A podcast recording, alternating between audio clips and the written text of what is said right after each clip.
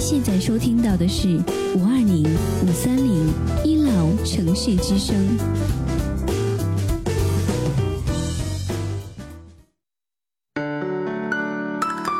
您现在收听到的是五二零五三零一老城市之声。我爱你，我想你，我想你。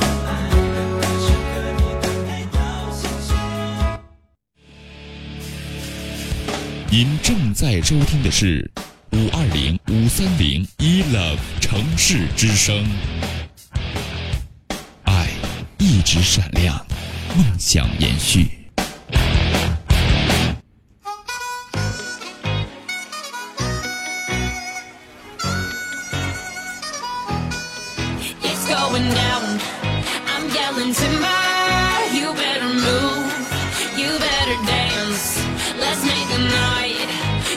Remember. I'll be the one. You won't forget. 嗨，各位各位亲爱的听众朋友，大家晚上好，欢迎在北京时间二十一点零一分继续锁定五二零五三零一楼城市之声。在接下来的一个小时里，继续是由老 T 携手本档导播旺旺为你送上来的吐槽二零一三。今天这导播名字起的叫旺旺，我怎么觉得那么衰呢？这一直以来都是我占导播便宜，今天让导播给占了便宜了是吧？一过来还跟大家说旺旺是吧？好吧。这免费的植入性广告我就给旺旺打了是吧？好了，今天继续跟各位吐槽啊！吐槽二零一三，在每天都有不停的事儿发生，每天都有很多好玩的事儿，跟各位朋友继续来聊一聊。呃，不管怎么样啊，人生活状态当中总是有很多种好玩的事儿和不开心的事儿。在今天里，就让我们把那些不开心的事儿都不抛掉吧，然后把那些所有不开心的事儿慢慢转移成让他比较有乐呵的一件事。比如说，在最座的。几位听众朋友，他们经常会问老 T 说：“老 T，你的心态为什么总是那么好？”其实也不尽然，呃，在老 T 最心酸、最无奈、最无助的时候，也是同样也特别难受。但是我会把那些难受的东西变成比较开心的笑料给它过掉。每个人生活当中总是会有许多让人觉得特别难过、特别不开心的事儿，但是我们总是有相辅相成的东西，比如说。感情，或者是爱情，或者是事业当中，都都会又让我们有不开心的事情发生。这些事情，它其实是把双刃剑。俗话说，失败是成功之母。我们只有失败过，才知道我们自己未来以后再怎么样的成功。如果一个人连失败都不敢面对，那么他只会选择去逃避。这个人生当中，他是很少有快乐的。对不对？所以说，当你遇见一个长得比你丑的人，这个时候你就该乐呵，还说：“哎，我长得比他帅。”这就错误了。骄傲使人落后，这小时候老师就教给我们。但是呢，现在我们如果说长得丑的时候，我们一定要保持于同情心。哎，这孩子真太可怜了。可是他的女朋友没有出现。如果这个长得丑的男生他的女朋友出现，你会很自卑的，真的，对吧？现在有很多的人，男生。男生他们一直在想找不一样的女生，比如说长得帅的男生，他总想找那些漂亮的女生。可是你谁知道后来漂亮的女生招蜂引蝶的是吧？话说咱们所有的事儿都都不能一概而论。今天继续来跟各位朋友来聊一聊今天吐槽二零一三。话说还有很多听众朋友在跟老 T 进行留言，包括喜马拉雅还有我苹果播客的听众朋友，都通过微信公共平台或者喜马拉雅的留言平台跟老 T 进行了留言。在这里呢，老 T 会跟各位进行一一回复。当然了，有很多的留言我是不可能尽善尽美的全部都回复掉。呃，最近我突然发现了，自从有了开通了这个平台之后。呃，我就了解到在座的诸位他们面临的什么问题，都是男女情感的那些问题，不是他追不到他，他就追不到他。每个人，我就现在我就想问问你们，追一个男生或者是追一个女生，对于你们来说真的是特别难吗？难得到谈个恋爱还需要老师教吗？这个问题真的得照你的爸妈去好好聊一聊了。其实每个人在失败的时候，面临爱情，他总是不敢去面对自己的失败。比如说，你找一个。漂亮的或者丑的，哪怕是只要是个女人就行，是吧？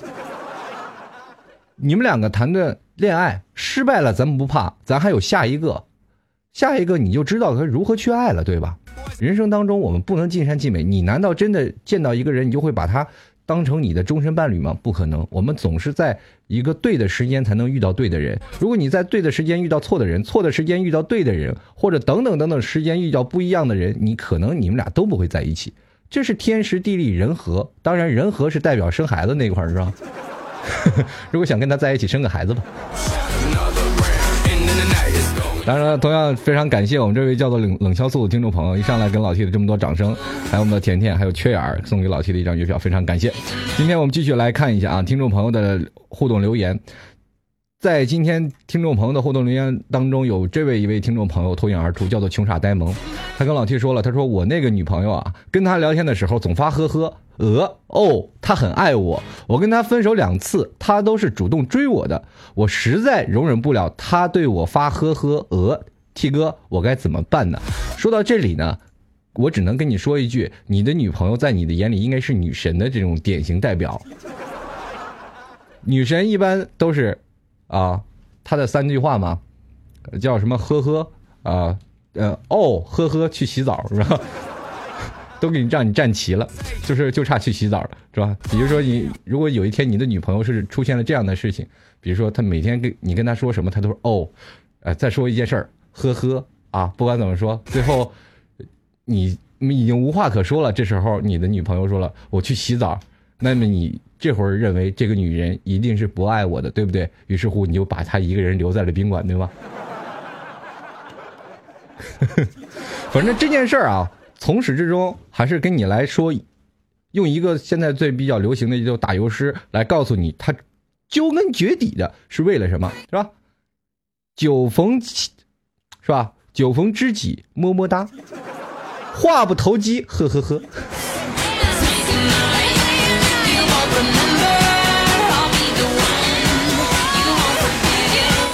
来继续来看呀，来自贾毛毛，他说了，这个我们不是那种服务性的窗口啊，就是说这个，比如说是像类似于办结婚证啊，或者手续类啊手续的一些之类的东西。但是单位之前有一位大叔对着电脑一窍不通，那天也不知道这个犯什么毛病了，就去碰电脑。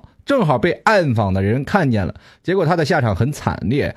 对于服务性的暗访可能有效果，但是实际上呢，已经成为了你在你暗访之前都已经知道你要来了的面子活，已经给你做的很足了。实在不懂这有何意义？你要知道，现在当代的社会当中做暗访这件事儿，比如说像在政府之间的暗访，很多的公务员咱们都了解啊，在公务员当中，他们会有很多的人。比如说，我们去办个什么手续，办个工商手续，可能一一堆窗口，服务性窗口只开设一个，我就奇怪那么多人上班都去哪儿。后来呢，总是很多人排队啊，而且对你还是带大不理。这些服务团队最近不是已经出台了？对于相关性服务类的窗口进行啊一种的绩效考核，也就是做公务员也并不一定是铁饭碗了。但是对于明察暗访这件事儿啊，康熙以前微服私访记，他们都是有目的性的。比如说康熙去私访了，他肯定还会带个妃子回来的，对吧？那么现在在中国的时候啊，现在在中国的时候，你去想想，呃，许多的政府部门，不管是什么样的暗访，如果说我要保持一个暗访的态度去你那里，那我还能吃到什么，喝到什么？再说的严重点，就是说，我要如果去暗访，你不给我红包，这更多了啊！这当然了，这是个别现象。总总体来说，咱们面子工程中国还是要做足的啊。各各个监察部门，我不能再说什么，再说什么，我这节目也被封掉了啊。我们继续来看看别的听众朋友的留言啊。前段时间有一听众朋友说，你们做主播的都是忠君爱国的，都是爱党爱人民的。我说那必须。我们的节目口号就是“我们是党的喉舌”嘛。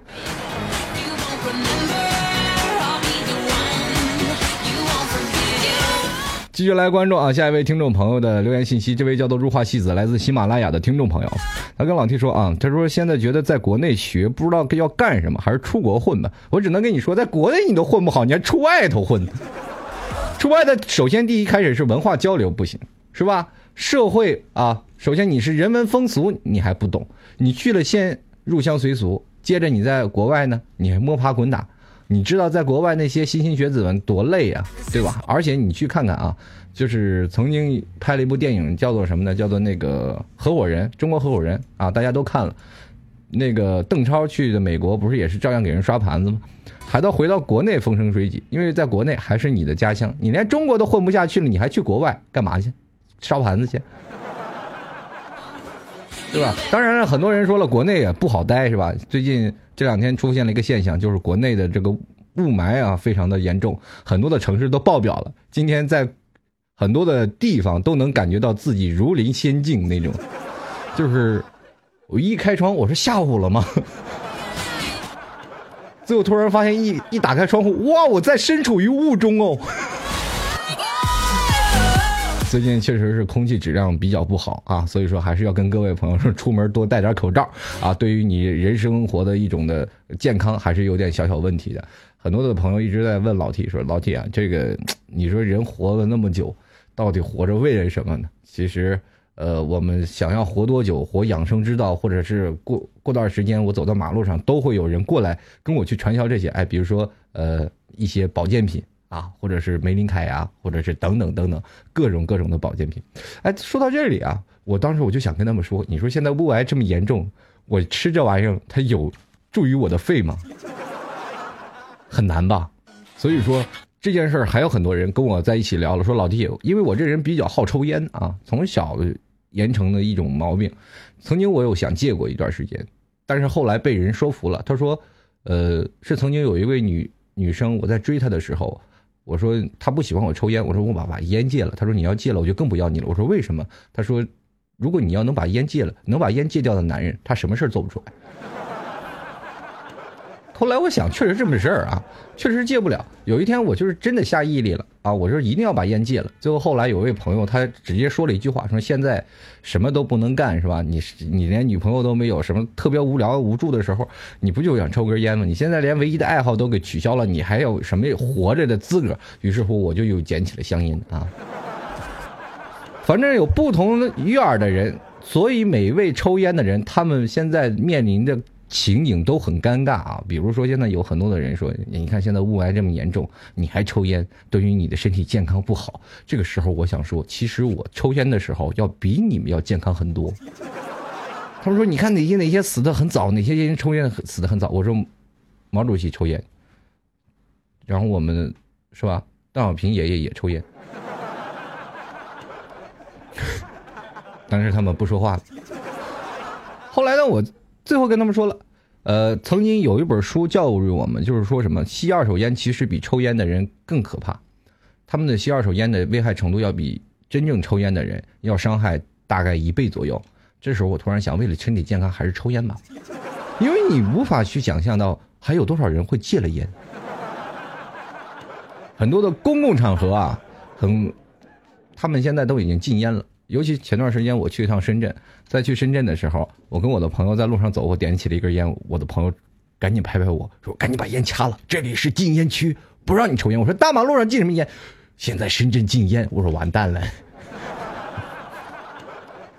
所以说，在深圳活着的人一定很辛苦啊。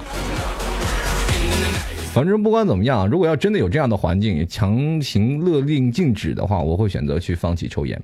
前段时间，中国出台了一个特别有意思的政策啊，就是抽烟的人可能会知道，他说为了让人们少吸烟，就把烟控制一下，也就是说，给烟草公司颁发的香烟大概是仅仅是有数的，所有的人想要抽烟，可能你有烟你都买不到，而且。便宜的烟是没有了，比如说像以前最早以前抽两块五的、三块钱、四块钱的，现在很少见了。最便宜的也十几块钱。在座的诸位，你也知道，为了推动我国烟草事业的发展，我们也是不吝啬自己的钱包，自己抽烟也是越来越好了。从最早的几块钱，又变成了很多的东西。呃，说起一句话啊，从小的时候我们在上学，香烟给我们带来的就是一个字儿的团结。小小烟屁传友谊，我们曾经仍然无法忘却，在宿舍里一堆人。就着那个烟呐，就是四五个人传递一根烟屁的感觉。那个时候没有钱，但是仍然去这样去做。但是你去现在现在去想想，现在市面上在座的诸位，如果觉得比较市侩的，一个人兜里肯定要揣两包烟，一包便宜的自己抽，那贵的是要给别人发的。这就是在什么地方一个现象呢？就是在一个呃比较常见的公司的现象。在座诸位，你说现在抽烟的人大概能知道香烟的价格，只要你掏出香烟，就知道你这个人的品味是有多少，你的工资水平是有多高。比如说，我现在一个月是赚六千块钱，我现在抽的烟大概是十块到十五块。如果要是稍微好一点的人，不吝啬的话，大概是二十块钱一包的香烟。我经常会看到一个保安，他抽的烟比我的烟还贵。这个时候我就会很诧异，我说你到底赚多少钱？是不是会有灰色收入呢？接着了，接过来的有一次我在，呃，杭州啊，在杭州的一个天桥上，我正在坐着，坐着我说挺累的，那天逛街，然后我坐着我就在那儿抽烟，抽着烟呢，然后旁边有个大爷在那拿个盆儿，砰砰砰对我颠，里头可能有三四个钢镚子在那里颠，当时跟我要钱，这个时候我看那个大爷挺心酸的是吧？然后我就从兜里扔了一块钱给他那个。泵里那个大爷就走了，但是他没走多远，就在天桥底下，天桥底下，然后坐在那里，他可能累了。这个时候，他拿出了一包烟，是十五块钱的利群。那时候我自己看看十个十块钱的红云，我就心想了，大爷，你比我有钱，你还好意思跟我要钱吗？真的，现在会有这样一个现象，攀比现象，也就是说，你在拿抽多少钱的烟。就会显示出你多有多高的风格和地位。在座的诸位，你可能也经常抽烟啊。有的听众朋友可能是烟民，他们会了解烟一点。那些不抽烟的人，我可以给你们去说一下，烟其实是一个面子工程。在座的诸位，你们不管是香烟或者是酒，在烟酒行业当中，很多的人说啊，抽这个烟好抽，喝这个酒好喝，其实喝的也不过是个品牌。在座的诸位，你去想想，现在。在马路上，很多的女生背的 LV 或者古奇的包包，我们就认为这个女生一定是很有钱，或者肯定是被包养的，乃至于要不然就是富二代。我们会带对她进行一个标签上的一个定义。如果一个男生穿着很朴素，是吧？穿着很朴素，这个时候他掏出来一个很贵的一个包中华，这个时候我们会认为什么呢？这个男生一定是很有钱的。因为没有钱的话，他不会抽这个烟。但是呢，如果女生背着古奇的包包，我很很有可能认为它是假的。当然，有一部分人啊，很多人说老 T，那你香烟就没有假的？我跟你说，如果就为了要面子去抽假烟，这个人肯定也完蛋了。是这样的啊，香烟那假烟是真的挺难抽的。再说了，香烟是可以与人共分享的。也就是说，我给你根烟，你当你抽出来这个中华是假的时候，你多没有面子。这包烟你可扔了，你也不能抽是吧？生活就是这样的一个状态。所有的现象，我们中国人有一个强烈的，也就面子工程。不管是香烟、白酒，或者是你背的包包，都会彰显你这个人的，呃，身份与价值。前段时间啊，我在我深圳的那次我去深圳啊，跟我的朋友，我这个朋友是做人事的，他跟我一讲，我俩坐在那里星巴克喝咖啡的时候，他说：“你看那个人值多少钱，那个人值多少钱。”当时我就很诧异，我说：“你这是怎么算出来的？”他说：“你看啊，阿玛尼的衣服，这个人他身上穿的大概是三万块钱的东西，这个人值三万块钱，以他的身份来去乘以十，大概就是这个人每天的身价。”我说：“你每天钻研这个干嘛？”这个时候，我突然发现，在社会当中，只要你想要算出身份，想要活出品味和时尚的话，你肯定必须要学的这门。也就是说，你要混在社会圈子里，你一定要学习这些，因为他每天就要在这些圈子里去做。当我们现在社会当中，我们还值价钱吗？比如说像我这样的人，走在马路上，我可能连一文都不值。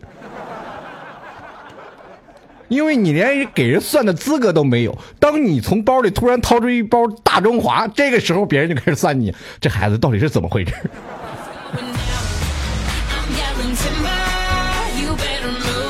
对不对？就是这样啊。今天就跟各位朋友来聊一聊，呃，还有很多朋友的这个呃信息，我们等会儿再说。说到抽烟呢，我想到了一件事儿。小的时候，呃，我在经常会在厕所抽烟。在座诸位，你也知道，厕所从来从来都是我们上学时候烟民的聚集之地。这个时候呢，有一个变态的老师，他是总会吻你的双手啊。因为在座的诸位啊，有句话说的特别好，抽香烟并不是因为烟瘾的发作，而是因为手指的寂寞。真的啊，有的时候会演变成这样的一个情况，就是我不抽烟，我会想，哎，我的手手怎么闲着了？哎，这时候夹根烟。如果说真心玩网游的听众朋友，你们可能会经历过这样的现象，咱们去网吧总是能看见乌烟瘴气的，但是你看十个人有九个叼着烟，但是有九个人他不一定会抽，就在那里叼着烟让他自己在点，我们俗称叫长亮香。哎，对不对？过去古代拿香拜关公，我们现在拿香点手指，就是这样的一个状态啊。就那只不过是想要找回一种安全感，一种习惯而已。经过这样的东西，你会发现你手上会留下强烈的烟味儿。那个学校的老师，我们总会抓起我们的手去闻一下啊，你一闻到手就知道你这人有没有抽烟。这个时候呢，我们一被抓到抽烟了，那就完了，学校开始写检查，然后又开始写大过，等等等等，又记扣学分，特别惨。那么后来我们有一个哥们儿特别给力，也就是说一上厕所呢，这哥们儿拿了个双筷子。拿筷子夹着烟，我这手上一点味儿都没有。哎，这这回就好了，这就形成了一种什么概念呢？也就是说，一下课了上厕所的时候，一帮男生一人手里抓了一根筷子，是吧？知道的是以为去抽烟了，不知道以为去吃饭去了，是吧？啊！后来你总是会发现一帮兴致勃勃的男生跳着蹦着高的，然后拿着筷子就去厕所了。好了，我们继续来关注啊，听众朋友的留言信息。呃，还有这位叫做呃梦的听众朋友，他跟老 T 说了，我说他说喜欢你的吐槽啊。前几天刚听完啊，你说你就是那段有味道的女人，我就活跃活用了。这个前几天呢，我鞋上的装饰掉了，然后我就把靴子解开后重新安装。同事呢说我鞋子味道浓，我就调侃说我是一个有味道的女人。他当时又既解了围，又显出他的幽默与智慧啊。说到这点，其实在生活当中有很多能用幽默的这个话语来解决呃比较尴尬的事儿的，因为每个人可能脱口而出，并不会经过大脑。他们不经过大脑的时候，可能他们说出来就已经后悔了，会因为这件事儿会打击到曾经对方的心灵，是吧？这个时候你就要有以幽默来去化解。比如说，平常我们会别，就像刚才这个女生的举例，说是有味道的女人，或者我们曾经生活当中的一些小小片段，经过一些小幽默的手段，把它净化掉就可以了。比如说像这个奥巴马，我们也知道美国总统在演讲时候也是非常厉害。他曾经在一次演讲的时候，也就是说这个啊，我其实是从这个一个女人的床上获得的成功。这个时候，很多人在下面都很愕然，说奥巴马作为一个总统，怎么能说出这样的话呢？当然，他最后又后面又说了，引起了大家的非常给力的掌声和和笑料。他说了，那个人就是我的母亲。当然了，这是母亲生他的时候，不是就是在床上吗？说到这里，其实每个人都应该体现点幽幽默的标志，这样会让你显得更加睿智。尤其是男人啊，一定要有一点点小小的幽默，不要呆板。如果你不幽默，你怎么哄得住呢？女生呢，对吧？我们继续来关注啊，听众朋友的留言信息，在这里还有位叫做小健的听众朋友，他说了，这个是来自喜马拉雅的用户啊，他说 T 哥，我上高中的时候，上课时间去跟老师请假上厕所，在厕所里看见两个男的在啃，当时我就给恶心坏了，我把他俩是一顿揍啊。你说两个男生人家啃关你屁事这个。还有我之前的女友都比我大啊，有一个比我大五岁。朋友都说女大三抱金砖，我是抱了一堵墙啊，有没有？对，你是抱了个妈。人家女生天生的生长年龄就比男人要大四岁，你说大你五岁的时候，这四五二十二十岁了吧？我妈妈真的比我也就大二十一岁。嗯，这个不好不好闹。在这个时候。他是不是非常照顾你？哎，孩子过来吃奶了，吃奶奶。好了。开句小小玩笑啊，你真是抱了一堵墙，不可逾越的墙。好，我们继续来关注啊，下一位听众朋友的留言信息。呃，如果喜欢老 T 的听众朋友，可以加入到老 T 的微信公共平台幺六七九幺八幺四零五啊，幺六七九幺八幺四零五，这是老 T 的微信公共平台的账号啊。同样呢，如果喜欢老 T 所有的音呃录音呢，也可以直接去呃找到喜马拉雅，喜马拉雅里搜索主播老 T 或者吐槽二零一三都能收听到，或者说用苹果 iTunes 苹果播客里也可以直接搜索。吐槽二零一三就能找到老 T 的节目录音。我们继续来看啊，这位叫做意料之中是戏啊，意料之外。这位听众朋友也是来自喜马拉雅，他跟老 T 说了，说现在的孩子确实不会谈恋爱了，都宅在家了。高科技的发展导致了男女朋友没有那么重要了。说到这一点，还真是说到很多人的心坎里了。确实，高科技因为高科技的出现，才会出现了很多的男生对女生比较怠慢的一件事情。男人当然一直在想，世界上有有没有比女人更好玩的东西？网游。很多人说了，如果说有生理问题，应该如何解决？看小片儿。如果说我们一辈子都找不到女朋友怎么办？看小片儿并玩网游。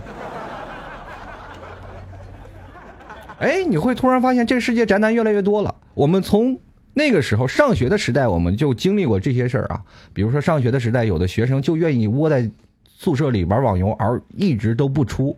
我们称之为他出宿舍，称之为闭关结束。在座诸位啊，如果是现在你有男朋友的女人，你可以去试试，当一个男生在玩电脑的时候，正在打 BOSS 啊。就是所有的人在团战，他在打 BOSS 的时候，你把电源拔了，你看他是什么感觉？我觉得这男的会抓狂，会跟你分手，而且再也不理你。当一个女人在逛淘宝的时候，你拔了她电源，你会发现什么？这女的要跟你分手。一个道理，现在高科技太发展了，而且会演变出很多宅男宅女。比如说，有的男人他可以足不出户就可以在里头活一辈子，怎么活呢？哎，外卖。打电话，叫点吃的，买东西，淘宝有快递，对不对？女人现在也演变成了这样的状态吗？现在很多的女人蓬头垢面在屋里，都一一直在屋里蓬头垢面，而且在网上不不断着 P 着自己的头像，不断 P 着自己的照片。你会发现她千篇一律的，从来不换背景。一个好的女生，你并不一定在外头就能见到她。比如说，我们在网上看到很多漂亮的美女。啊，这个美女特别漂亮，但是我们在马路上为什么看不到呢？为什么走在马路当中，我们从来就看不到？很多人愿意宅在家里去看这些美女的图片，而不愿意走在马路上，就是因为这样，马路上看不见美女。因为马路上的人脸不会 PS，而且所有的宅男也不会在眼睛上自带 PS 功能。突然发现有一顿商机。是值得让那些宅男去买的，比如说自带 PS 的墨镜，是吧？你戴上，所有的人都是漂亮的美女。哎，这件事你突然发现很，对于现在的人是非常有利的啊。比如说现在很多世界上经过科学发明啊，啊，应该是数据调查说人男人看美女会长寿。这个时候你会发现，如果出了一种那个带 PS 的自动 PS 的那种墨镜。很多人愿意出门去看美女了，尤其去一些呃夏天的海天浴场啊，这露天浴场、海边啊，是吧？穿比基尼呢，是吧？我那那时候就应该唱我我爱夏天，是吧？特别漂亮。曾经我有那么一度认为啊，海边是让男人们去进行的一场视觉的饕餮盛宴，但真正的你去了海边，太腻了。很多女人都自带游泳圈哈，漂在海水里，海水本本身浮力也大，也沉不下去。只能说我国现在的是吧，营养学学的特别好啊，包括很多的女生能补成这样，真的让人受不了。从背影啊，就是说在海边你看到一个穿着比基尼的美女，背影极其苗条，长发马上及腰，在前面。婀娜多姿的走着，你在后面尾随，说这一定是个美女。这个时候，你拿着手机正要往前去拍的时候，看背影迷倒千军万马，猛回头喝退各路诸侯。所以说，劝大家在呃放假的时候呢，比如说夏天，就不要去海边了啊，太挤。偶尔去爬爬山，看看太阳也是很好的，返璞归真。到自然的景象当中，才是我们永远的家。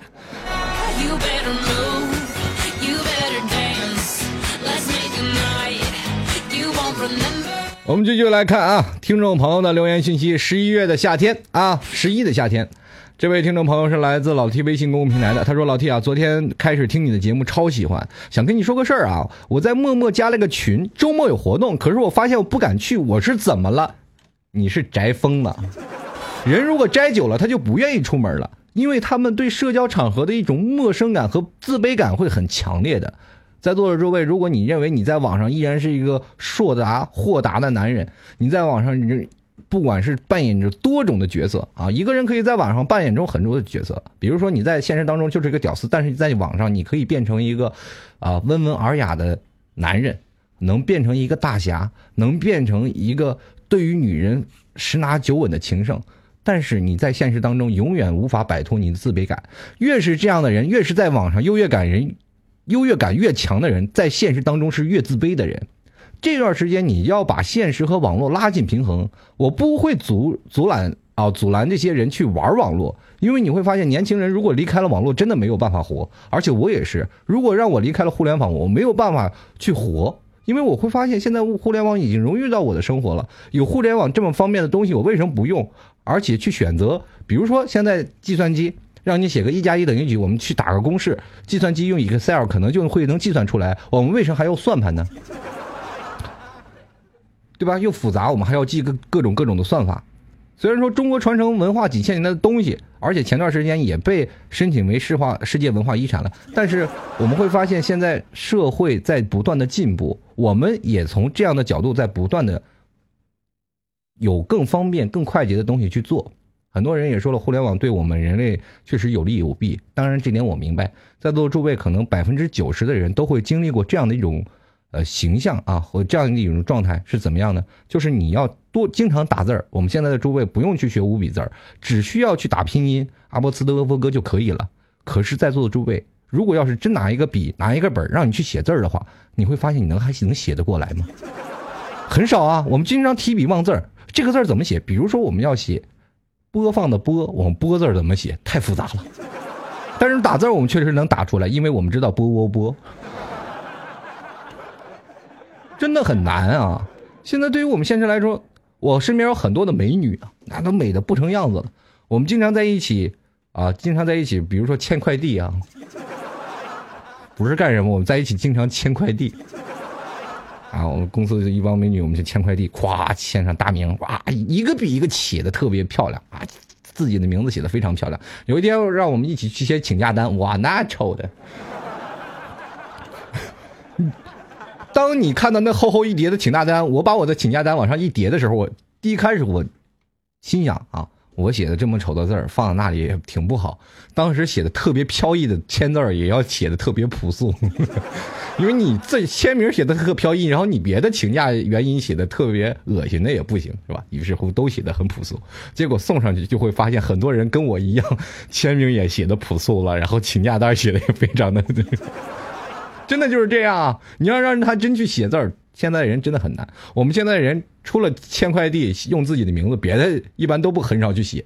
那段时间我去让人去给我写一个叫做类似于推荐信这样的东西，我要发给别人，啊，我就要让别人给我去写。写了以后呢，很多人都不愿意帮我。我说为什么？他们说写字丑。我找了好多人啊，才找到一个写字非常好看的大哥给我写了一篇，特别难啊，真的。前段时间，有一次我曾经发过一段时间明信片啊，就是老 T 的自己的明信片，有很多的粉丝朝我要，我给他们发了几张明信片。呃，当时呢，有位粉丝特别开心，然后就把明信片晒到了网上，然后还艾特了我。当时我就把那微博删了。我私聊他，我说你有病啊！这个东西你默默留着就行了，你干嘛还要闹出来？哎呀，那那个字儿丑的，丑的我心都碎了。关键后面有还有评论，你知道吗？说，哎呀，这就是你的偶像，写字这么丑啊！当时心都凉了，最后我决定我放弃了，我不想给他们写明信片了。说到这件事儿啊，我还是希望在座的诸位从网络当中还要跟现实要拉平一个距离。网络是我们实用的一个应用，也就是所谓的呃。跟微信一样的交流工具，啊，我们不能把它当做成我们世界所有的生活的全部。比如说，我们鞋带开了，我们要记百度鞋带怎么系，这你就会发现人类丧失了思考的一种记忆。我们会发现，网络是一种很大的分享平台，很多的网友会经历一些分享，会去问别的网友不该知道的东西。以至于现在也是形成了很多的网友会发现一一种小小的问题，就是他们出现了问题会问追问老 T 说我的爱情到底怎么了？他们会放弃了自己独立思考和审视自己的一种方式。每一段感情失败的原因，我们在当中肯定无法去理解。在座的诸位，如果是我对爱情看得如此通透的人，如果我置身其中，我肯定不会知道我究竟错的是哪里。当你真正跳。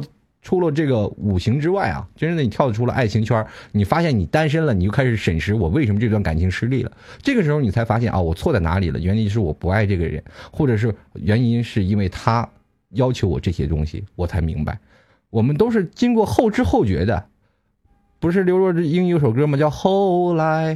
他总算学会了什么去爱，可惜人已经消失在茫茫的人海。就是这样，没有人说是在爱情当中会马上去认为自己是怎么样。当男人和女人吵架的时候，不管是前提是多么明朗的一个画面，男人当跟女人在说啊，宝贝儿，我错了，女人哎，别管我，你反正就这样的。男人总是认为这女人在无理取闹，可能就会大声吼一下，喂，到底怎么了？你是没说话。然后这你后面的故事就会演变成你好啊，你好啊。反正这个男生再怎么解释，已经解释不通了啊！这女生哇哇哭，就以后啊，呃，这以后就没有然后了，对不对？现在这个爱情是让人丧失理性的一种环节，所以说你在经历过这样的问题当中，你总会问老 T 为什么？为什么？当然了，我能知道他为什么吗？我只能说男人去如何去追女生，当你们追到了，我还管吗？就拿我当居委会大妈了。我们继续来关注啊，咱今天就当一把大妈啊！这位叫做皮卡皮卡皮卡丘啊，跟老 T 说了，T 啊，T 哥，就是那个男生是天天接我回去，他也不表白，你这个我也找不到拒绝他的突破口，怎么办？但是这样呢，耗着呢，我也觉得过意不去，也尝着，也试着去接受了几天他的好意，但是没有让我心动的一瞬间，不想玩暧昧，怎样才能稳准狠的拒绝他？而且有一对共同的朋友，该如何解决？才能不尴尬。你说到这个问题当中，这个招好像是我支出来的，我很害怕呀。就是你的这位朋友是我的同道中人，能做到如此的地步的时候，那那肯定听老 T 节目了是吧？就不要表白是吧？就一直跟着耗着，一直把这女的心耗软了，然后再拿下。当然了，破解之法我也没有想到，叫拒绝。你看，这个男生到现在都一直没有。跟你表白过，你怎么拒绝呢？对，既没表白，你怎么拒绝？啊，你不要，你不要对我好，我我不会答应你的。这男的，我也没有追你啊，我只是想接你下班，跟你一起走路，怎么了？这个时候你该说什么呢？啊，我不能，我以后不能再见面了，凭啥呀？为什么就不能见面了？我也没有干点什么，那不见面不见面了，走了。然后你这个时候你心里特别尴尬，哎，他难道不是追我吗？我告诉你这件事千万不能拒绝，你要一拒绝，你说啊，我们以后不能见朋友了，你我是不会答应你的。这时候男的肯定会说我没有追你啊，没有办法啊，这这无解。当然了，你要保持一种什么样的距离呢？就是千万不要让他感动，他要如果把你感动了，你就完蛋了，你肯定是被拿下的那那伙的。这男的就是在伺机而动，等你感动的一瞬间。你说你现在没有感动，但是总有一天你会被感动的，就那一刹那。过两天呢，他会表现出，你看，比如说他现在天天接你吧。如果他是一个稍微高手的人呢，他过两天就不会接你了。这个时候你就该想了，他为什么不来接我了？当你把习惯形成自然的时候，突然有一个反规律，你开始想他为什么不来接他了。然后这男的两天三天没有出现，你给他打电话他不接，哎，你。他挺着急的，再打电话，你再问他为什么不来接他的时候，这男的开始表白了。哎，你心里还是惦记他的，对吧？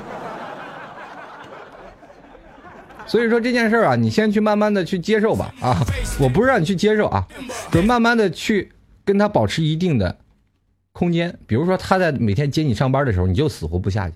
你他每天在外头站多久，你就在屋里待多久。这男的如果待到第三天没有恒心的话，他会自动放弃的，因为他知道了这肯定是不可逾越的鸿沟。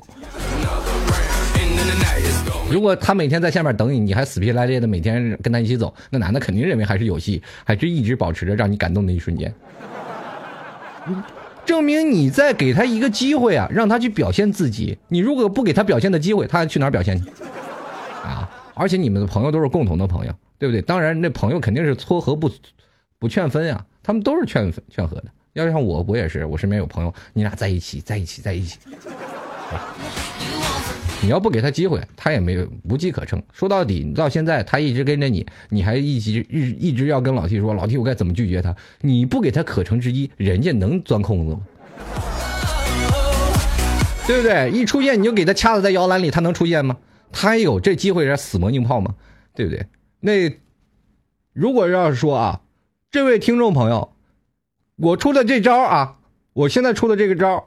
你现在追不到这个女生，你可以私聊老 T，加入到老 T 的微信公众平台幺六七九幺八幺幺四零五，我会自然再给你个机会去破解他的啊，保证你追上。这也是把双刃剑，就反正我自己不能拆自己台，对吧？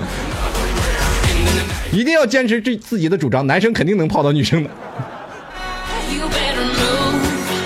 续来关注啊，下一条啊，下一条听众朋友，这个躺着也中枪。听众朋友说了，T 哥，我有一个三年没见的高中同学，一次偶遇就交换了联系方式啊，还是一次偶遇。然后之后呢，就一个劲儿的让我帮他充话费，找我借钱，借给他加上帮他充话费，一共大概有五千七百多。我现在应该怎样把这五千多块钱要回来呢？零头我就不要了。呃，住啊，我之前一直没有找他要过这个钱，求帮助。你要 钱的事儿，你给我，我告诉你，现在到马路上找黑社会要账都是百分之二十的提成，你知道吗？你让我帮你去要账，你给我钱吗？你，我告诉你，现在这个社会就是这样啊！有的人去拿着同情心去做这件事儿，这是个阴谋，你知道吗？真的，如果你按照呃很多的人说，你有钱我就要借给你，你有钱借给你，借借了最后你自己要不回来。现在我告诉你，就是欠钱的那才是爷爷呢，对吧？我这不还吗？你要还了，你怎么样请我吃饭？这个社会现在突然发现了。很多的事儿啊，真的形成了一种自我的素质的素质问题。我这个人就是，如果借别人钱，我自己心里愧疚，真的特别愧疚。哎，我就总是总是想着要赶紧把钱还了。比如说，我向别人拿了二十块钱，我琢磨着赶紧把这二十块钱还了，因为我怕忘啊。真的，现在人就是形成这样一种关系，你我我忘了，我都借你这个钱了。哎呀，我这忘了忘了怎么办呢？然后很多人还不好意思，你说二十块钱张口朝他要不好吧？你都五千块钱了，你还不好意思要？你说你这人得挫到什么程度？对不对？现在虽然说欠钱的都是爷爷吧，但是不管怎么样，你老催，哎，你这人怎么那么烦？这不就借点钱？你看你这老催，废话，你你倒是给呀，你倒是对吧？现在人就是这很多人啊，借了钱他也不还，这死皮不要脸，那也没有办法。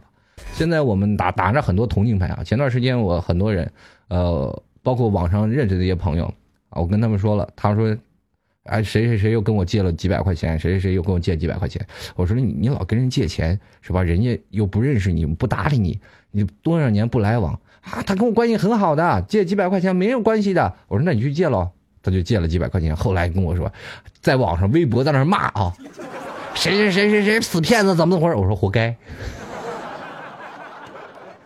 对不对？那你第一，你们只是短暂的朋友关系；第二，你没有长期以往的，也就是说利益区分；第三，又没有借条，又没有欠条。凭借现在的两口不烂之舌，我只要随便换个号就可以了，对不对？还有一点呀，咱们要明白一件事儿：一个人的信用问题，就要看他手机号要用多少年。如果一个人长期不换号，证明这人从来不做亏心事儿。如果一个人老换号啊，这三天两头，我换号了，叭叭一个短信出来了，我换号了，叭叭一个短信出来了，这个人你一定要不能借钱给他，真的。到现在了啊，好多人仍然认为我是骗子，为什么呢？因为我到杭州用的是内蒙的号，我一打电话，他们说：“哎呀，你怎么还用内蒙的号呢？这什么意思呀？这这是要骗子吗？”我我其实我说我是一个很中肯的人，我这从来就不换号。我的用的是全球通，全国皆大无漫游。这其实现在移动要不给我充二百块钱话费，我真的太对不起他了，天天给移动做广告。好了，各位朋友啊，继续来看看听众朋友的留言信息。这位叫做卖萌的小林子啊，他说：“T 哥啊，我跟我们班上几个女性同学关系都不错，但他们呢都是互看不爽。这个暑假里头呢，开个同学聚会呢，他们会出来玩啊什么的。如果谁谁谁不来啊，我就不来。这为什么呀？这个费姐呀，我怎么就？”能处好呢？然后吃饭也坐不到一桌，我又打招呼不过来，一个一个的单独聚，天天下馆子又没钱，晕死啊！这个话说我也是女的，怎么电视剧里头闺蜜都是三四个关系都特别好呢？嗯、不用是电视剧里，现实也有很多闺蜜好的，那是因为每个人的心都融入不到一块儿。现在人都说了，防火防盗防闺蜜，每一个闺蜜她们自己心里都有个小算盘，而且她们会有同理的嫉妒心理。什么叫同理嫉妒心理呢？也就是说，有的时候，她认为她跟她特别关系好的闺蜜，我们总是认为四个闺蜜当中总有一个跟你关系最好的，跟你关系最好的闺蜜，同时又跟另一个很好，这个女生就会对另一个女生产生强烈的嫉妒心理。在座的诸位啊，不仅仅是男女朋友才会吃醋，最好的闺蜜、最好的哥们儿也会吃醋。如果你经历过这样的一种状态，在座的男生，如果你有一个特别铁的哥们儿，天天跟你玩，天天只去跟你泡吧打架，乃至于天天去撸，当他真的结婚了之后，有了女朋友不理你的时候，你都会很记恨他的女女朋友的。你会吃他女朋友的醋，对不对？当这个男生天天不跟你玩了，突然跟另一个男生天天去吃去玩，这个男生当然不是搞基啊，这个男生也会产生一种嫉妒的心理。那同样，我会对这个男生很讨厌，对吧？那凭什么我跟我好的哥们儿要跟你玩？女人更多，女人的嫉妒心理要比男人翻倍啊！真的，人俗话说“君子报仇，十年不晚”，但是女人呢，她是一有机会就报，她从来就不逮着，逮着机会就往死报。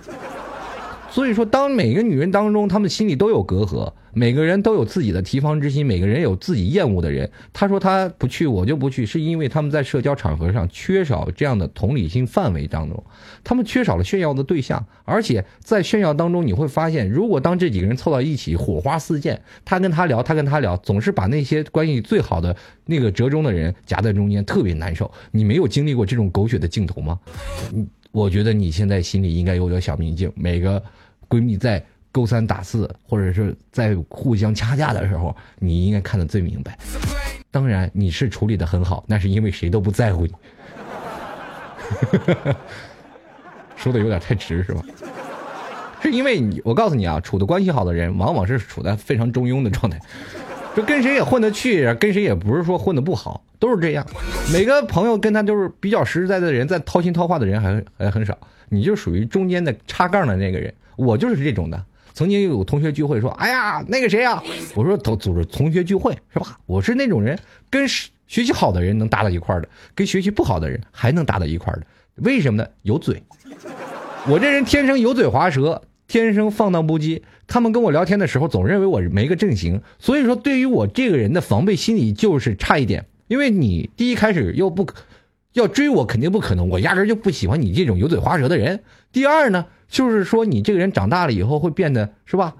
咱可以去处朋友，但也不会跟你走得太近啊，都会这样跟我说。哎呀，你去了说帮我喝酒，我说没有问题。第二个人又说了，哎，你去了你也帮我喝酒，没有问题。结果他们玩的很 happy，我在酒桌上喝到了。所以说，在每一个组织者当中，他总是有一个最痛苦的局面，也就是说，你是在穿插，在介绍每一个人的一个折中的一个点。你这个人是尤为重要的，但是在他们心里你不是太重要啊。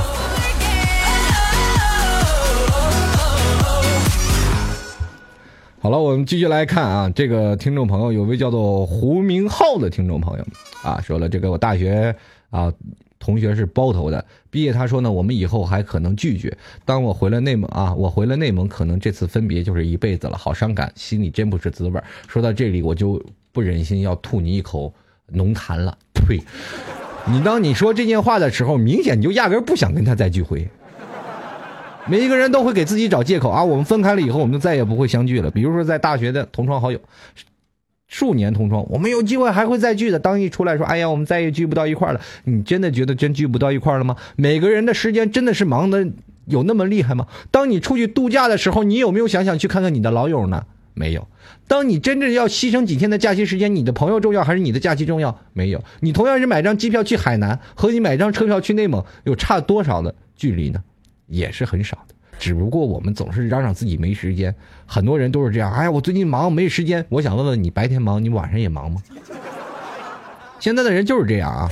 你不管是朋友，或者是你追的女人，或者是你追的男人，当一个人拿忙打发你的时候，就说明这个人压根儿就对你不上心。这个时候你就选择屏蔽他就好了。啊，我最近太忙了，真的没有时间过去呀！你看我最近工作忙的，其实，在晚上的时候他还不是空闲。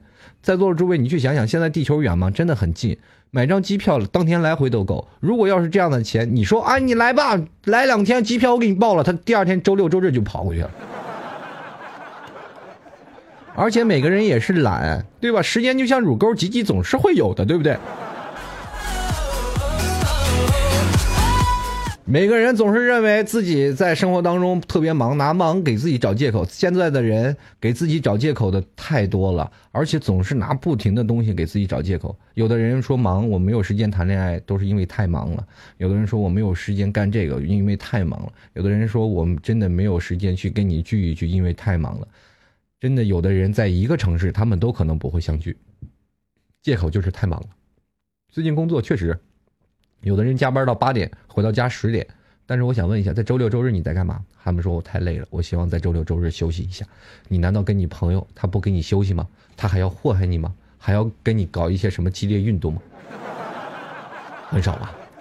还是这样？还是给自己找借口？每个人在给自己找借口的同时，你去想想，在你找借口的时候，如果对方是一个非常豁达的人，他同样跟你也一样非常忙的人，他会不会你一句忙而伤了他的心呢？真的很难，在座的诸位，现实当中我们总是异口同声自己忙忙忙忙了，你有什么追求？很多人说我忙我忙我忙，但是一年还是在朋友圈能看见他去三亚去那个地方去旅游的照片。某个地方还有说啊，某个人说啊，我最近忙的快忙死了，我真的没有时间。你看看我现在工作，然后头都朝地下去了，我没有时间谈恋爱。当真有女生出来的时候，他所有的时间都是空出来的，只是一个推脱的借口啊。还是你关系没有处到位。当你说特别伤感的时候，快别说这么虚伪的话了，赶紧收敛收敛起来，买一张车票去看你同学去吧。啊，呃，继续来看啊，这个无知的对白说，老 T 请教一个问题：如果生活压力太大，有什么好方法去排解压力吗？除了听你的节目啊，听我节目还能排解压力啊，这非常感谢你，还能找到了这个老 T 另另一种方法呢。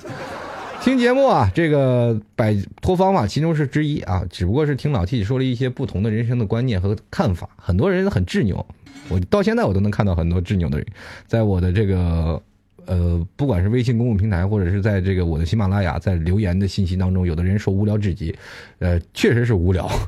不无聊，我也不会跑这儿来做节目。当然了，也很有无聊。这那些人不无聊，他能听我的节目吗？宝贵时间他总会要占用啊。你说谁每天在忙着的时候听老 T 节目，在那啊傻乐，跟那神经病似的？不可能，对吧？都是无聊的人才做无聊的事儿。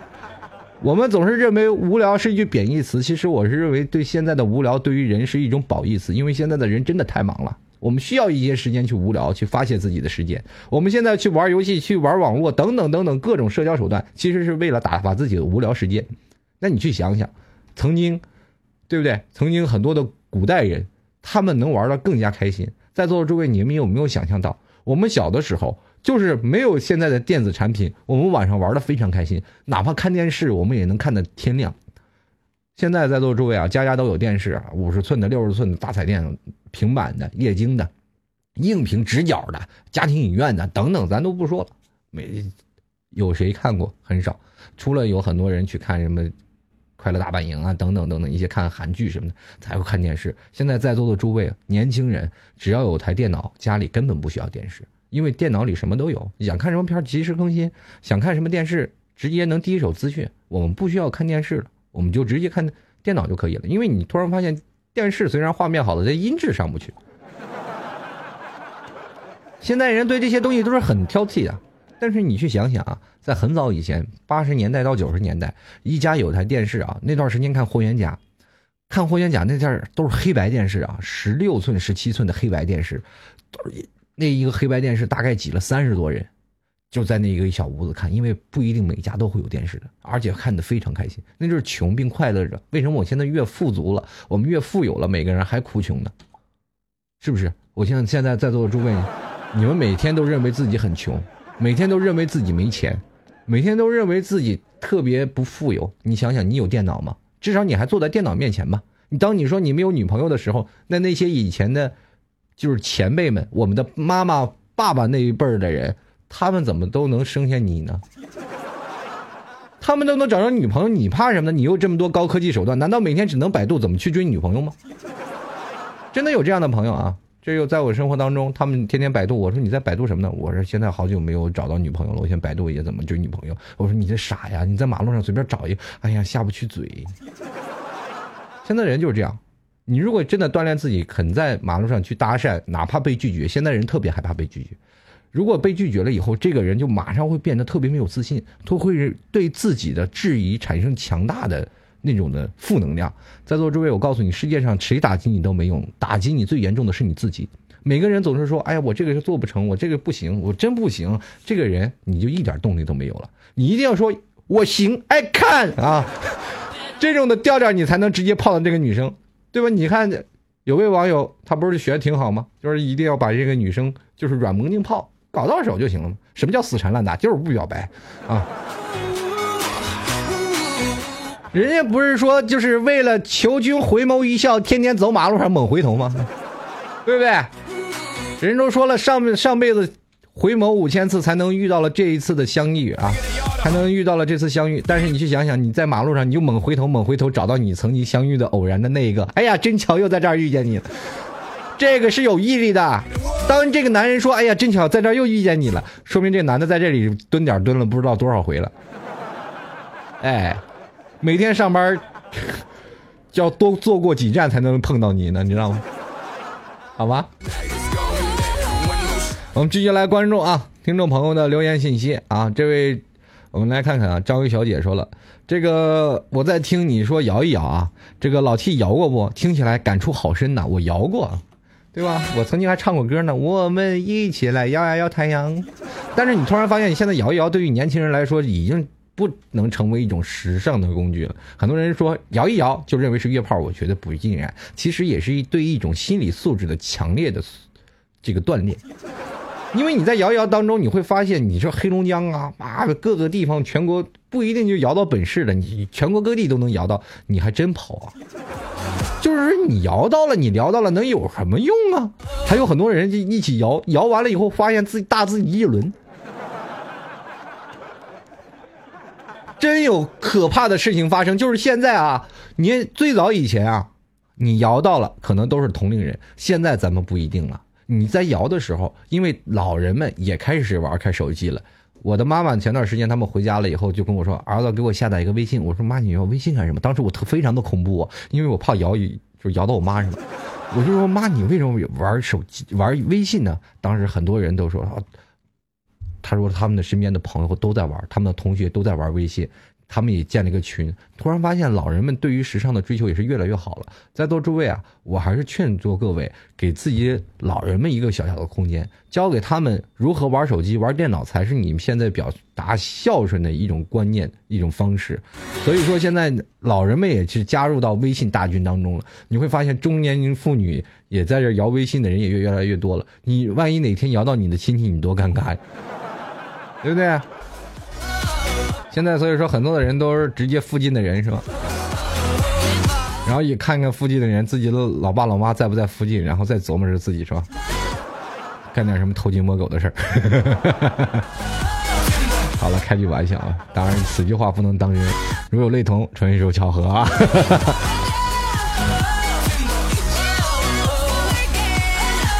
这个。我们继续来看啊，这个听众朋友的留言信息确实太多了，我这个我不能一一进行回复了。转眼间时间马上要到底了啊！来到北京时间二十一点五十九分，欢迎各位朋友继续锁定我们五二零五三零一了，我城市之声。在今天的吐槽二零一三，马上跟各位朋友说声再见了。这个眼瞅着本周的节目已经到此为止，我们只能在下周进行继续跟各位吐槽。如果喜欢老 T 的听众朋友，可以加入到老 T 的微信公众平台幺六七九幺八幺四零五，同时可以点击下方直播时通知我和开始时通知我这两个哎小勾，你可以看到这个方向，哎，就这两个地方点击一下。等一下呢，下了节目也可以下调到老 T 的七家军团，就在频道下方，也可以跟老七再继续来聊一聊。我们突然发现，快乐的时光总是特别快，在聊聊天的时候，我们在听一个东西，为什么这么快呢？是因为我们真正的听进去了。如果觉得时间过得慢的人，他们会说：“哎，听老七说的。”太慢了，怎么这么慢？那是因为你压根儿你就可以直接退出频道了，因为你压根儿就不喜欢我，对不对？喜欢老 T 的听众朋友才会发现我们快乐的时光过得特别快。再次非常感谢在座的每一位听众朋友，同样也是感谢那些送给老 T 月票和掌声的听众朋友，在这里非常感谢你们。如果喜欢老 T 的听众朋友，加入到老 T 的微信公众平台幺六七九幺八幺四零五。同时呢，要喜欢老 T 也可以欢迎到喜马拉雅或者苹果播客搜索“吐槽二零一三”或者是吐槽。或者是主播老 T 都能搜到老老 T 的节目背景音乐，啊，在这里跟各位朋友说声再见了。这个等下可以去老 T 的视频直播间继续跟老 T 来聊天。在这里，我们下周一与各位朋友不见不散。各位，我们拜拜。下面继续给各位朋友带来精彩节目的，仍然是我们下一档精美的主播给大家带来的，呃，叫做城市夜航，好吧？